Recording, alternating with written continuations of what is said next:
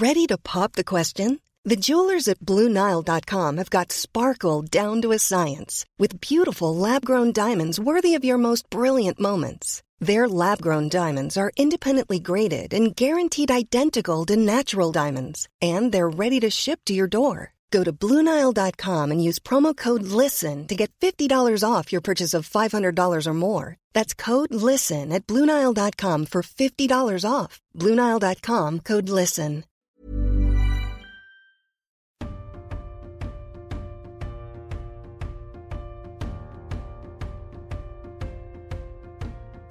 Bonjour à tous. Le temps que la saison de tennis reprenne, on vous propose une émission Deep Talk dans laquelle je reçois et discute de l'actualité avec des acteurs majeurs du tennis. L'émission est diffusée en intégralité sur toutes les principales plateformes de podcast. N'hésitez pas à commenter, à donner votre avis. Pour la deuxième émission, j'ai le plaisir de recevoir un coach de renom sur la scène internationale. Il entraîne Serena Williams depuis 2012. Il est aussi consultant sur de nombreuses chaînes de télévision et surtout, c'est un grand passionné Salut Patrick Moratoglou. Salut Arnaud. Comment vas-tu? Comment s'est passée cette période de confinement pour commencer? Écoute, bien, j'ai pris beaucoup moins de barbe que toi, sache-le. mais, euh, mais ça s'est bien passé parce que euh, on a essayé d'être créatif. C'est une période qui était évidemment compliquée pour tout le monde parce que bah, on a dû arrêter euh, toutes nos activités, les uns et les autres, en tout cas beaucoup, beaucoup de nos activités. Et on s'est dit que c'était peut-être le moment de de faire une pause, de réfléchir à ce qu'on pouvait faire et d'être un peu créatif, de faire des choses nouvelles. Donc, euh, le concept de, du TS que, dont on va parler, euh, en fait, quelque part, est né du confinement et je ne sais pas si euh, il aurait existé un jour sans le confinement. D'accord, mais justement, bah, on va parler de l'UTS, donc Ultimate Tennis Showdown. Comment alors c'est né donc pendant justement le confinement, mais qu'est-ce qui fait en fait justement que tu as voulu monter ce projet? En fait, c'est d'abord c'est un constat que je, n'ai pas fait moi, hein, euh, que j'ai connu depuis un certain nombre d'années. Et ce constat est le suivant l'âge moyen du fan de tennis est extrêmement élevé puisqu'il est de 61 ans. Pour une euh, fan base de sport, c'est très très très âgé. Et pire, euh, parce que ça à la limite c'est pas très grave, mais il, il augmente chaque année d'une année. Donc en fait, il y a 10 ans, c'était l'âge moyen était de 51 ans. Aujourd'hui 61. Dans 10 ans probablement 71 si rien ne change. Alors, qu'est-ce que ça veut dire? J'ai essayé de comprendre ce que ça voulait dire. Ça veut dire en fait que la base de fans qui suit le tennis sont des gens qui sont tombés amoureux du tennis, et pour la grande majorité d'entre eux, dans les années 70 et les années 80, comme moi d'ailleurs, j'en fais partie. Euh, et euh, depuis ces années-là, en fait, le tennis a du mal à renouveler sa base de fans et à amener de nouveaux fans à ce sport. Et ce constat est inquiétant pour l'avenir du tennis, pour l'industrie du tennis dans son ensemble. Euh, et je me suis, j'ai essayé de comprendre pourquoi. J'ai essayé de comprendre ce que dans les années 80, euh, ce que le tennis proposait et ne propose plus aujourd'hui. Et j'ai essayé de comprendre aussi ce que les autres sports proposent et que nous, nous ne proposons pas. Et donc, pourquoi le tennis aujourd'hui, le, le, spectacle proposé, parce que le sport est exceptionnel, je pense qu'on est tous d'accord là-dessus. Ce sport-là est addictif. Quand on tombe amoureux du tennis, en général, c'est pour la vie. Mais le spectacle qui est lié au tennis est pas tellement adapté à la manière dont on consomme la vidéo et le sport aujourd'hui. La, société a beaucoup évolué et quelque part le tennis n'a pas changé depuis très longtemps. Et donc je trouve qu'il y a un décalage entre ce que propose le tennis d'un point de vue du spectacle et ce qu'il propose du point de vue du sport qui pour le coup est, fantastique. Tu penses que c'est propre au tennis ou finalement avec, euh, tu parles de nouvelle génération, mais est-ce que vous avez benchmarké justement Est-ce que ce ne sont pas tous les sports finalement au regard de toutes les distractions tu vois, qui, qui, évolue euh, de jour en jour, hein, il y en a de plus en plus. Euh, est-ce que c'est propre au tennis ou finalement est-ce que tous les sports ne se retrouvent pas un peu dans la même situation à voir peut-être le nombre de licenciés baissé, tu parles de fans, hein, peut-être un peu moins présents et ou, plus, ou vieillissants? Alors tu as entièrement raison sur le fait qu'il y a une offre qui est infiniment plus vaste qu'à l'époque. Aujourd'hui, entre tous les, Netflix, Amazon, toutes ces bah, toutes ces plateformes qui proposent de la vidéo pour, euh, très peu cher, euh, à l'infini, tous les sports et plus euh, la concurrence aujourd'hui du e-sport qui a pris une place énorme, évidemment, il y a beaucoup plus de concurrence. Mais j'ai envie de dire, raison de plus, raison de plus pour essayer de nous adapter. parce que si tout allait bien, c'est-à-dire si, si, on renouvelait nos fans et que notre fanbase était, était plus jeunes et en tout cas ne vieillissaient pas de cette manière-là, il n'y aurait pas lieu de s'inquiéter, il n'y aurait pas lieu de changer quoi que ce soit. Mais je trouve la situation inquiétante. Alors, les raisons, euh, les raisons sont multiples, euh, mais je me suis dit que je trouvais moins intéressant de proposer une autre manière de voir le tennis en parallèle de celle qui existe. Hein. Je, pense que l'ATP et la WTA parlent à leurs fans très très bien. Et moi, moi j'en suis un, donc je peux, vous le dire aussi. Moi, j'aime le tennis comme il est, ça me plaît. En revanche, ça m'embête euh, que le tennis soit dans cette situation. Et je pense que c'est intéressant de proposer une autre manière de, montrer le tennis et de le vivre.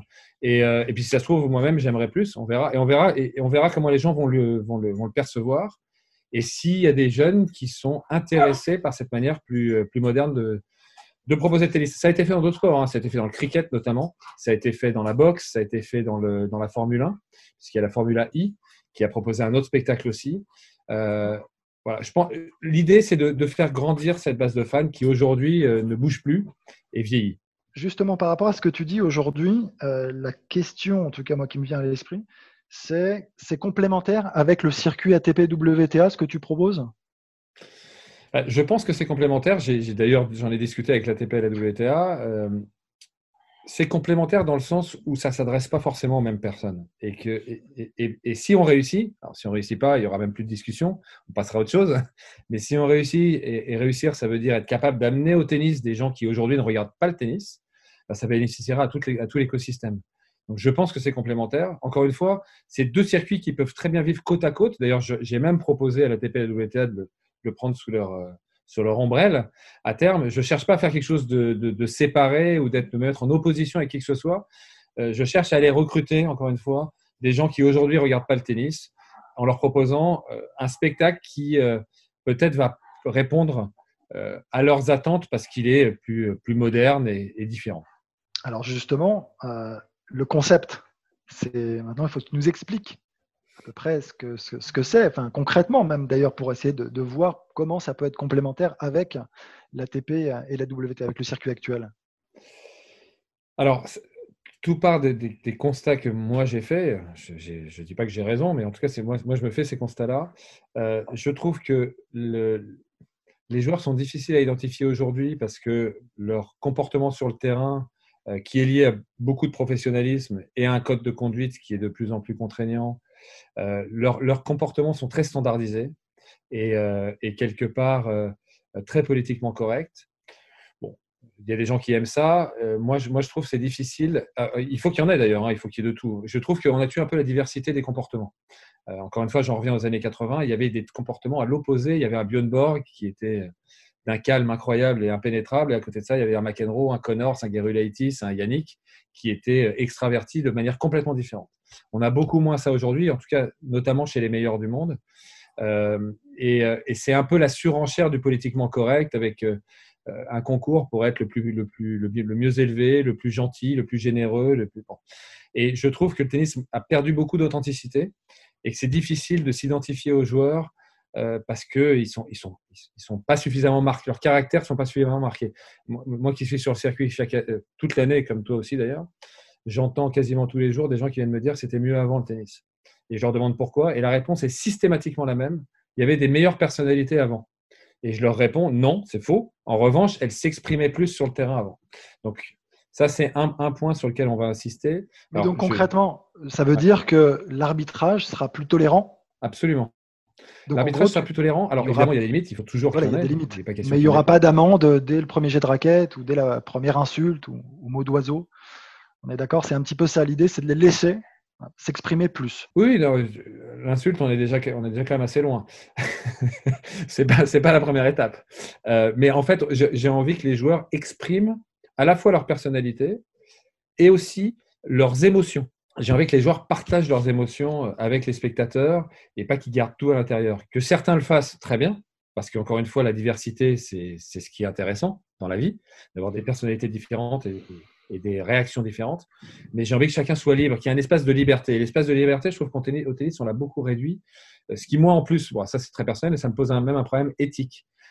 Qu'on dise aux gens qu'ils ne doivent pas dépasser certaines bornes, évidemment, c'est pour ça qu'il y a des lois d'ailleurs, mais qu'on leur dise comment ils doivent se comporter quasiment, ça va un peu loin pour moi. Et non seulement ça nuit au spectacle, parce que c'est comme si on regardait un mauvais film avec un film avec que des gens bien élevés qui faisaient pas de bêtises et que tout le monde était parfait. Il n'y a plus d'histoire, il n'y a plus de scénario, il n'y a, plus de film. Euh, si on veut qu'il se passe quelque chose dans un match de tennis, alors il y a un drame qui se joue pour gagner, mais à côté de ça, il y a des personnalités qui doivent s'exprimer et qui vont, qui vont permettre aux spectateurs de s'identifier ou pas aux uns et aux autres. Il y, a des, personnages principaux qui sont les deux joueurs, il y a des personnages secondaires qui peuvent être l'arbitre, le coach, la famille, et tous ces gens-là, on va leur faire jouer un rôle parce qu'ils en ont un. Simplement, aujourd'hui, on leur dit, vous avez un rôle, mais on ne veut pas vous entendre, on ne veut pas vous voir. Moi, je dis l'inverse. Je dis, on veut vous entendre on veut vous voir, et on veut savoir ce qui se joue sur le plan émotionnel. On veut savoir ce qui se passe dans le box, qu'est-ce qui se dit, quelles sont les émotions qu'on vit dans un box? On veut savoir qu'est-ce que dit le coach, quelles sont les stratégies employées, pourquoi ça donne un niveau de compréhension supérieur aux spectateurs. Et puis, bah, on va voir les joueurs dans, des moments d'émotion et c'est là qu'on sait vraiment qui est qui. Parce que sinon, c'est très facile de masquer euh, et de faire se faire passer pour un autre. Et quand on est dans l'émotion, c'est plus difficile. Donc, ça va être plus intéressant. Mais à la fin, la, question, euh, est-ce que c'est pas, euh, quand tu es joueur de tennis, une façon aussi justement de réussir à mentalement faire dérailler ton adversaire, à, à, passer devant parfois grâce justement au fait de montrer autre chose. je te parle de calme ou pas d'ailleurs, hein, c'est pas que ça, mais euh, parce que là, tu, évidemment, on fait le lien avec la notion de coaching et puis sur, euh, tu parles d'échange et de communication avec le public aussi. Donc, ça serait sous quelle forme quand tu dis euh, communiquer avec le public directement lorsque le jour est sur le cours je ne suis pas en train du tout de dire aux gens comment ils doivent se comporter. Au contraire, c'est l'inverse. Je veux que chacun soit libre. Qu'il y ait des joueurs qui ne veulent rien montrer, c'est leur choix absolu. Et c'est probablement, ça correspond à leur manière de, d'être efficace en match euh, et, leur, le comportement leur correspond et j'ai pas de problème avec ça. Après, il y en a d'autres qui ont une manière de, faire complètement différente. On va autoriser le joueur à parler à l'adversaire s'il en a envie, évidemment dans certaines limites, évidemment, euh, mais ça peut faire partie aussi du jeu que de dire des choses à l'adversaire pour le faire un peu déjouer. Pourquoi pas? Euh, c'est vraiment, il faut vraiment oublier le tennis sous la forme qu'on connaît et imaginer une autre manière de le voir. Et c'est vraiment l'idée. après, tout sera pas parfait, ça je le sais très bien.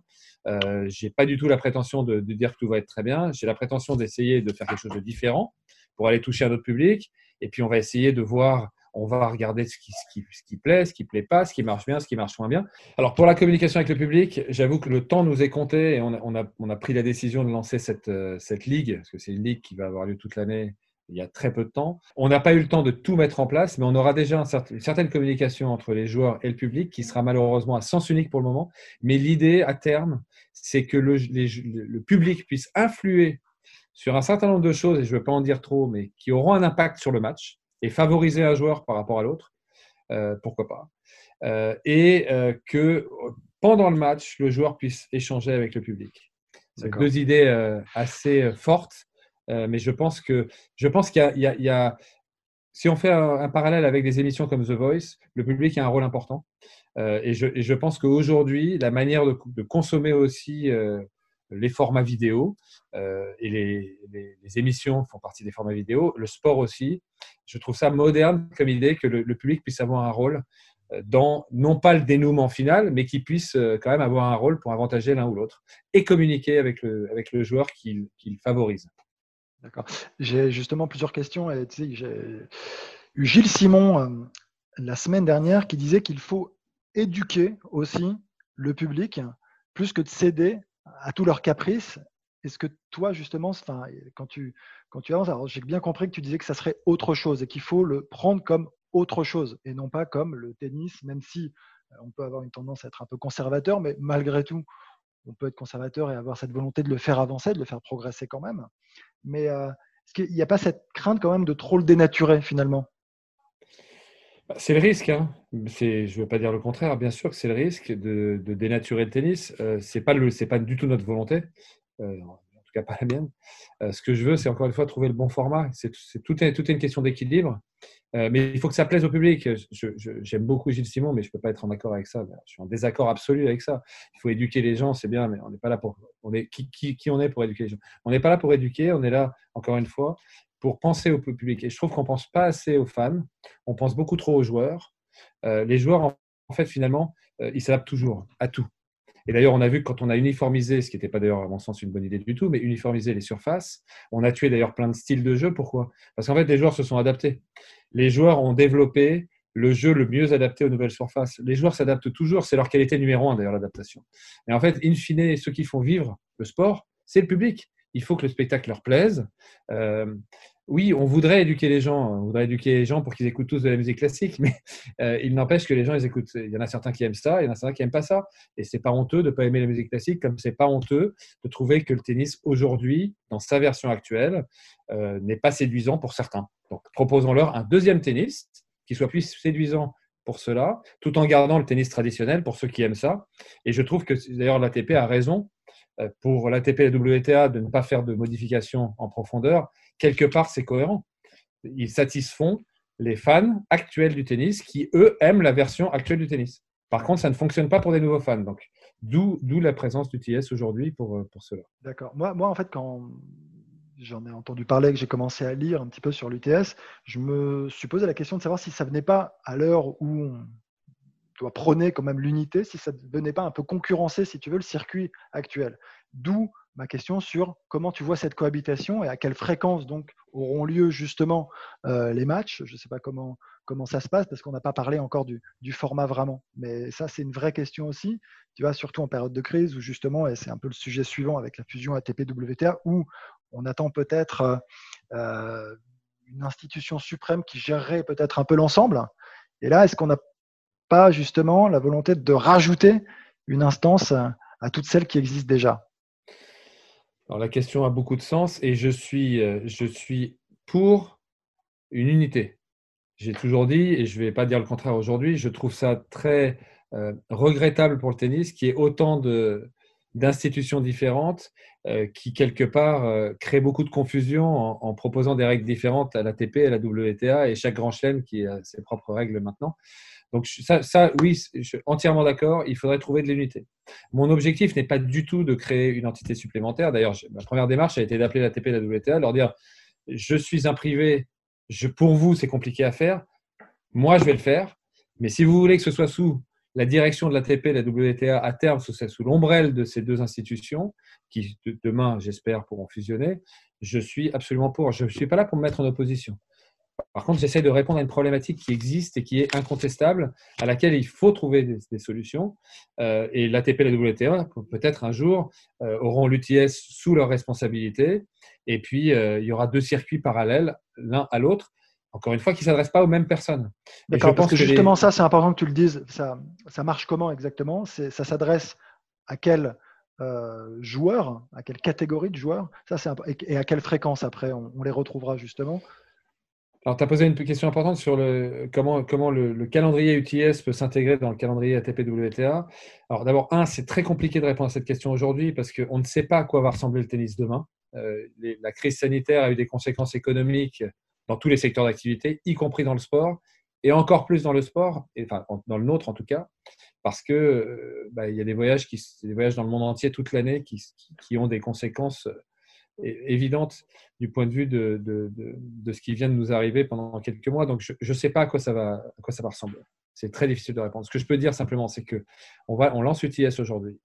On va voir si on rencontre notre public, parce que la vraie question, elle est là. Si on ne rencontre pas notre public, à la limite, on discute pour rien tous les deux aujourd'hui. Il ne se passera rien après.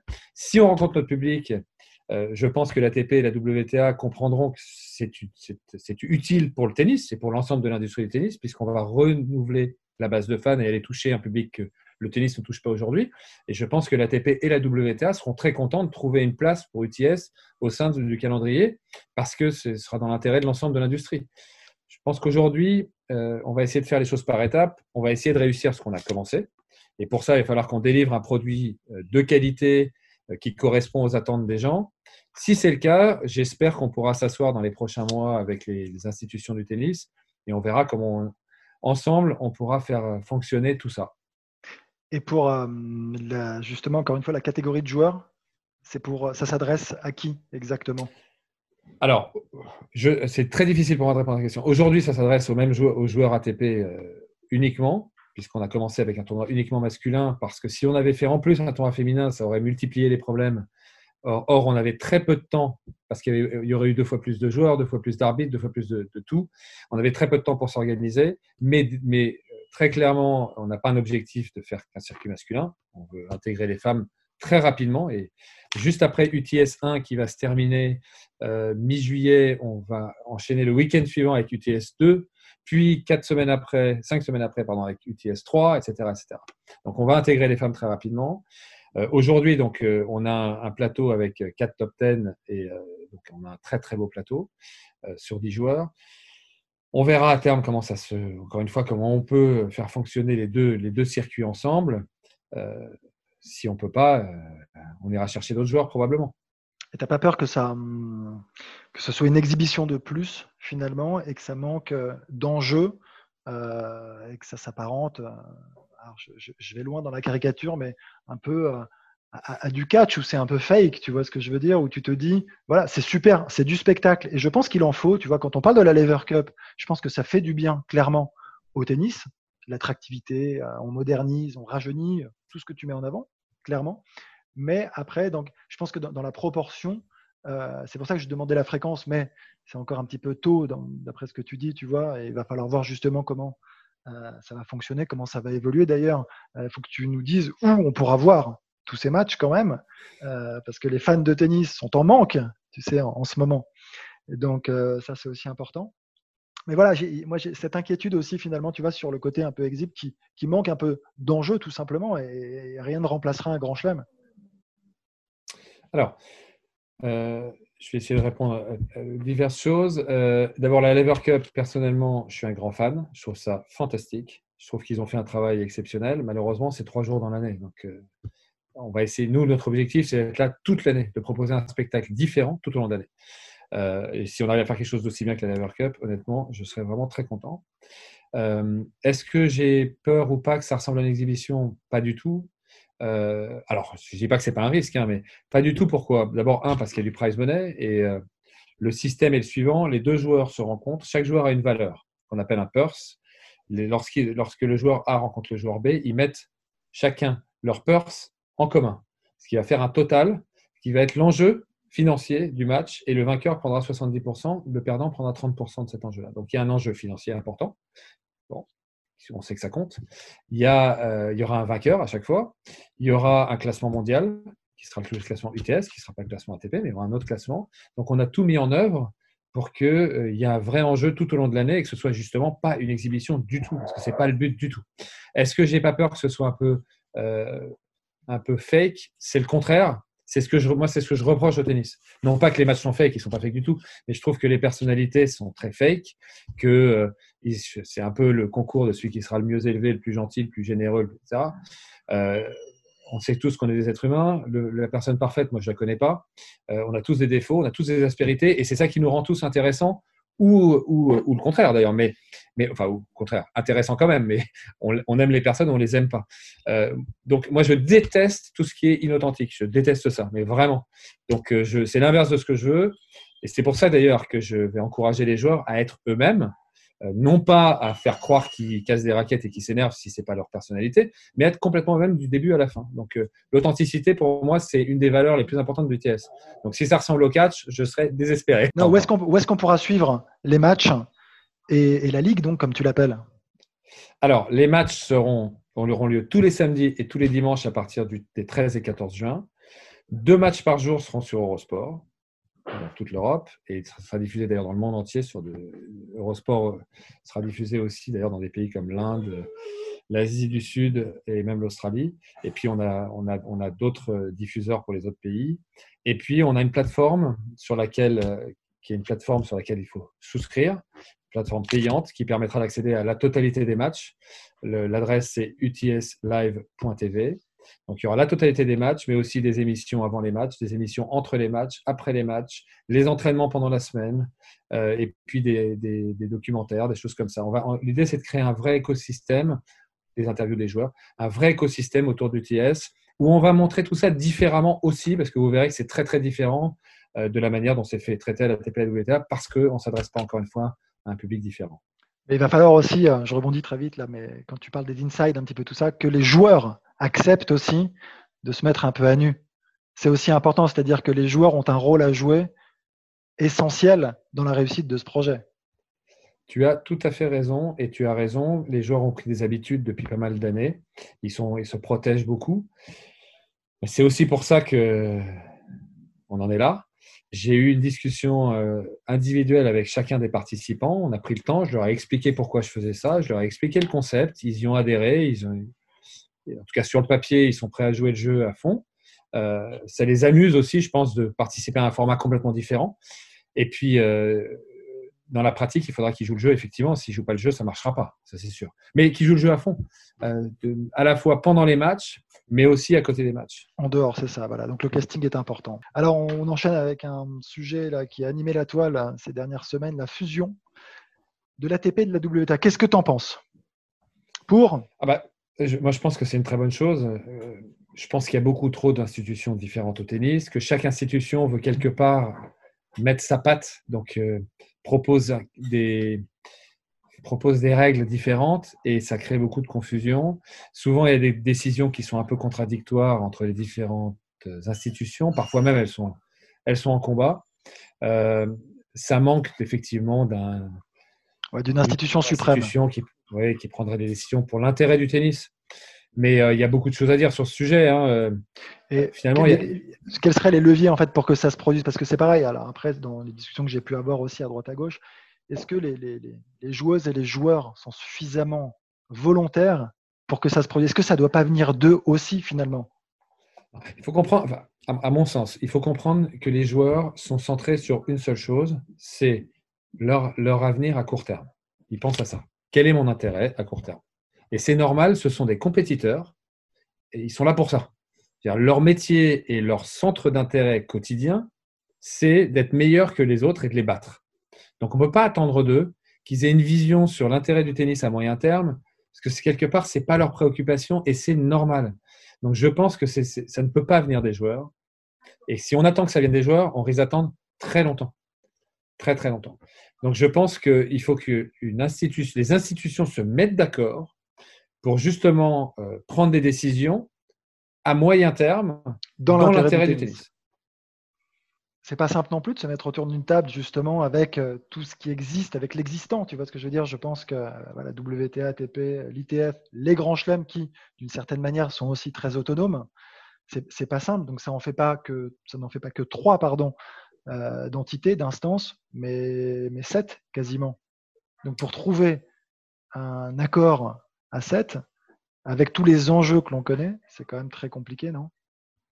C'est très compliqué d'ailleurs. C'est pour ça que ça ne s'est jamais fait et qu'aujourd'hui, il y a sept euh, institutions différentes, ce qui, je, à, ma, connaissance, n'existe quasiment dans aucun sport. Donc, euh, ou dans, un, dans aucun sport d'ailleurs. Hmm. Euh, oui, c'est très compliqué. Oui, mais je pense que je pense qu'il y a une prise de conscience de l'ATP et de la WTA. J'ai le sentiment que l'ATP et la WTA vont vraiment se rapprocher rapidement et que ce sera un premier pas parce qu'ils vont montrer un peu l'exemple à tout le monde aussi. les grands chelems sont très contents de leur indépendance et ils ont tous euh, quelque part l'impression d'être exceptionnel et unique, ce qui est vrai d'une certaine manière, mais euh, ça a pour conséquence le fait qu'il n'ait pas du tout envie de faire de concessions quelconques. Euh, ce sera le plus dur, ce sera les grands chelems, je pense. L'ATP, la WTA et l'ITF, je pense, arriveront à trouver une solution. On va parler de la suite, la reprise. Comment tu la vois? On lit, on entend dire des choses ça et là. L'US Open, y crois? Dans quelles conditions? Des conditions extrêmes d'après Joko, je reprends hein, son, propos. Euh, qu'est-ce que tu en penses, toi? Euh, honnêtement, je, n'ai pas euh, compris pourquoi il disait que c'était extrême. J'ai pas trouvé, je trouve pas ça si extrême que ça. Parce que le staff réduit, si j'ai bien compris, un staff très réduit, donc ce serait, je crois, qu'une ou deux personnes possibles en qualité d'accompagnateur ou de coach. Hein. Je pense que dans, je comprends, mais je pense que dans des circonstances aussi particulières, c'est l'intérêt de tous les joueurs que les grands chelems se jouent au moins les grands chelems, en tout cas, parce que c'est l'histoire du tennis, parce que, euh, bon, heureusement que UTS propose des matchs officiels, parce que sinon, il n'y en aurait pas pendant, je ne sais pas combien de temps, mais, je pense que c'est l'intérêt de tout le monde. Donc, il y a un moment, il faut que tout le monde puisse accepter de faire quelques concessions. Il y aura des concessions à faire sur le prize money. J'ai entendu dire qu'il y aurait peut-être 30 ou 40% de prize money distribués en moins. Euh, effectivement, effectif, réduit. J'ai appris, j'ai entendu aussi que les joueurs n'allaient pas pouvoir aller. Euh, il va falloir qu'ils restent autour de l'US Open du site et qu'ils ne seront pas forcément autorisés à aller à Manhattan pour, dîner le soir, ou alors ils seront testés au retour. Bon, mais oui, c'est très contraignant, mais bon, la situation, ah, quelque part, la question à se poser dans, dans, dans ces termes-là. On accepte ça pour jouer l'US Open on le refuse, il n'y aura pas d'US Open. Après, c'est les joueurs qui décideront.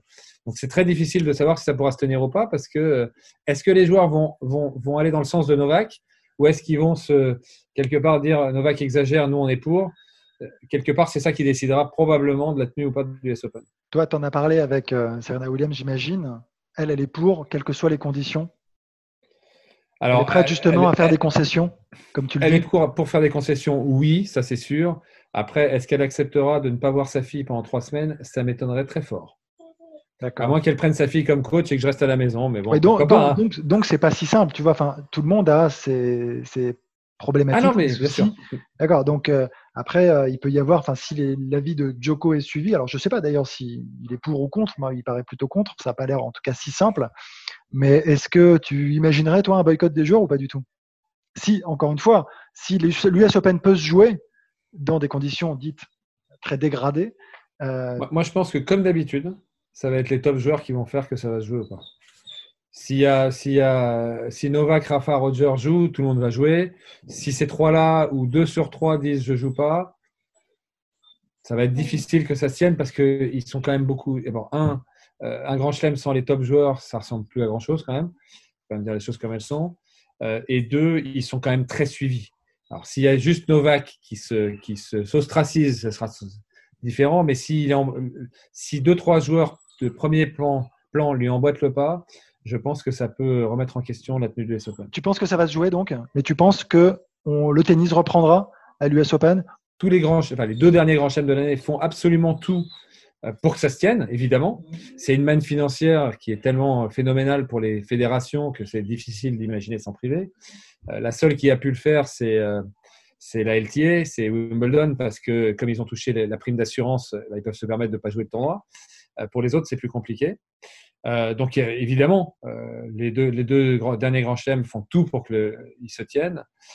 je, pense que c'est c'est quasiment impossible de répondre à cette question pour une raison simple, c'est que c'est à la discrétion des gouvernements. C'est les gouvernements qui vont décider oui ou non on ouvre les frontières et dans quelle mesure, oui ou non on autorise du public et dans quelle mesure.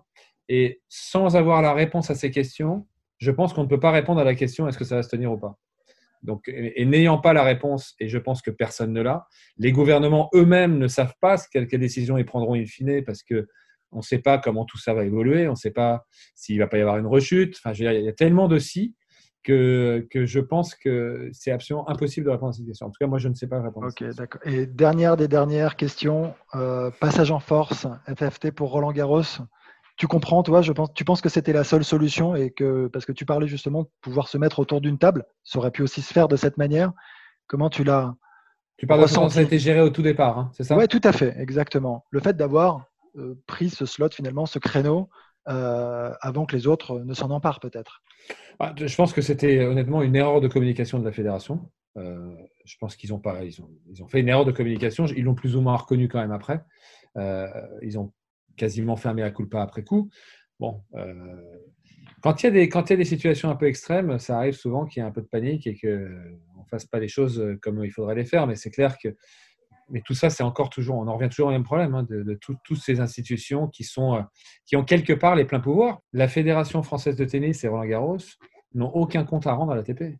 Donc, quelque part, chaque institution est complètement libre euh, de faire ce qu'elle a envie, comme elle a envie. Donc, euh, on en revient toujours à ce problème d'avoir une institution qui chapeaute l'ensemble et qui mette un peu d'ordre. trop de division encore pour le moment pour justement réussir à communiquer. Patrick, on est arrivé au bout euh, du temps qui m'était imparti. Mille fois merci pour tes éclairages concernant euh, l'UTS. On te souhaite le meilleur dans ce nouveau projet. Et nous, on se retrouve la semaine prochaine avec un nouvel invité. N'hésitez pas à commenter sur les plateformes de podcast. Merci de nous avoir écoutés. Salut.